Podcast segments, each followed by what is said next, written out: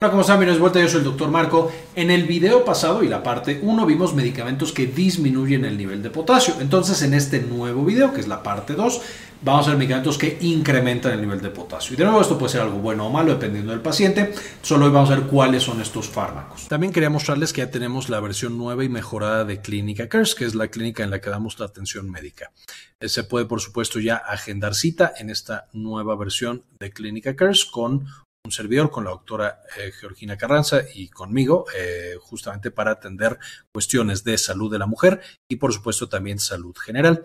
Si tienen por supuesto alguna duda, alguna pregunta, en clinicacares.com.mx nos pueden encontrar. Entonces en esta parte 2 vamos a ver el opuesto a la parte 1. Ahora serán medicamentos que aumentan el potasio.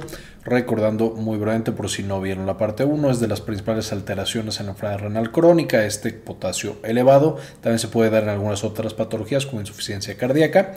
Se va a manejar principalmente con dieta y con diálisis. Eh, porque puede ser bastante, bastante peligroso, llevando a arritmias fatales, debilidad muscular, problemas neurológicos, etcétera, etcétera. Y aquí es importante entender que si nosotros estamos a lo mejor llevando una dieta y una diálisis adecuados, pero estamos tomando estos medicamentos, eso puede dificultar el control del potasio, porque una vez más, estos fármacos que vamos a ver incrementan el nivel de potasio independientemente de la dieta y de otras cosas que estemos haciendo. Ahora, recordado también muy brevemente cómo se controla el potasio, porque ya lo vimos en el video pasado, básicamente entra a nuestro cuerpo a través de la dieta y se elimina ya sea de la sangre, ya sea guardándolo dentro de las células, guardándolo especialmente en las células excitables, que lo pongo aparte porque son las células más sensibles a su funcionamiento el, por niveles de potasio, y finalmente se elimina a través del riñón llevándonos a niveles adecuados de 3.5 a 5 miliequivalentes por litro. En este caso, cuando nosotros tomamos estos fármacos, vamos a subir de esos 5 miliequivalentes por litro, teniendo hipercalemia o hiperpotasemia, es decir, demasiado potasio en sangre. Y eh, por supuesto, el principal mecanismo que van a tener estos fármacos es que van a prevenir, van a eliminar o van a eh, evitar que el riñón pueda eliminar el potasio a través de la orina, principalmente a través de la modificación del eje renina-angiotensina-aldosterona, que ya hemos visto en otro video que les dejo en la parte de arriba por si lo quieren checar con más detalle. Pero esencialmente al bloquear estas hormonas, renina, angiotensina o aldosterona, eso incrementa el potasio porque ya el riñón no lo puede eliminar a través de la orina y también en algunas células les cuesta trabajo almacenarlo. Es el principal mecanismo por el cual los fármacos de una u otra manera nos va a llevar a un incremento en el potasio. ¿Y cuáles son estos fármacos que nos llevan a estos incrementos? Va a ser principalmente cinco tipos, los antihipertensivos, algunos tipos de diuréticos, AINES, inmunodepresores y otros. En los antihipertensivos estos son con, más, con mucho los que más incrementan los niveles de potasio, los que más frecuentemente van a incrementar los niveles de potasio. Y aquí, una vez más, estos van a inhibir directamente o la angiotensina, eh, digamos que se convierte en angiotensina de tipo 2 o que actúe esta angiotensina tipo 2 en el cuerpo y entonces no se produce aldosterona. Ejemplos de inhibidores de enzima convertida en angiotensina tenemos captopril, lisinopril, enalapril y ramipril. Entonces todos estos van a incrementar el nivel de potasio en nuestra sangre. Por otro lado, los antagonistas del receptor de angiotensina 2, vamos a tener el losartán, valsartán, candesartán y telmisartán, que de nuevo son medicamentos muy buenos, pero nos van a llevar a un nivel incrementado de potasio en sangre.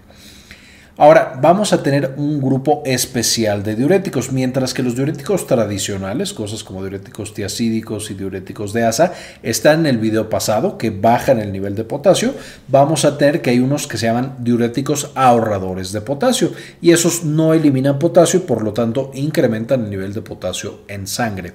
Y esta es básicamente la espironolactona, que de nuevo trabaja sobre aldosterona, no permite que la aldosterona haga su función de manera adecuada y eso lleva una vez más a que retengamos potasio. De hecho, una estrategia común en los pacientes que estamos teniendo problemas con los niveles de potasio, especialmente con potasio bajo, es darle un diurético tradicional, por ejemplo, un diurético tiacídico, acompañado de un diurético ahorrador de potasio. Y eso más o menos balancea la cantidad de potasio que tiene nuestro paciente. Entonces, de nuevo, se puede usar de esa manera. Es una estrategia terapéutica en algún grupo de pacientes. Vamos a ver que los antiinflamatorios no esteroideos también incrementan los niveles de potasio y aquí tenemos todos los AINES, ibuprofeno, naproxeno, diclofenaco, aspirina, ketorolaco, eh, todos este tipo de fármacos que usamos tradicionalmente para la inflación y para el dolor van a causar incrementos de potasio. Importante, el paracetamol no lo causa. Yo sé que no es tal cual un antiinflamatorio, pero muchos lo consideran como antiinflamatorio no esteroideo. Entonces, bueno, el paracetamol no se asocia con niveles incrementados de potasio, todos los demás sí lo hacen y también los inmunosupresores, principalmente la ciclosporina y el tacrolimus. Una vez más, el mecanismo es justamente la modificación del eje renina-angiotensina-aldosterona y la circulación renal. Entonces, así también van a incrementar niveles de potasio en sangre. Finalmente vamos a tener otros que son medicamentos diferentes que no entran en las categorías anteriores, pero que también se asocian con incrementos de potasio. Y aquí tenemos principalmente digoxina, que es muy importante porque este se utiliza en pacientes con insuficiencia cardíaca para mejorar un poquito los síntomas eh, y de nuevo, si los pacientes con insuficiencia cardíaca tienen esta tendencia importante a niveles eh, alterados de potasio, pues tenemos que ser cuidadosos con este uso de digoxina. Y la trimetroprima, que por supuesto es un antibiótico, entonces este también muy usado en muchos grupos de pacientes, entonces también tenemos que ser cuidadosos cuando estamos utilizándolo en pacientes que nos preocupa el nivel de potasio. Básicamente esta es la información. Eh, quiero dedicarle este video, por supuesto, a algunos de los miembros que decían apoyarnos con una donación mensual de 1 o de 2 dólares.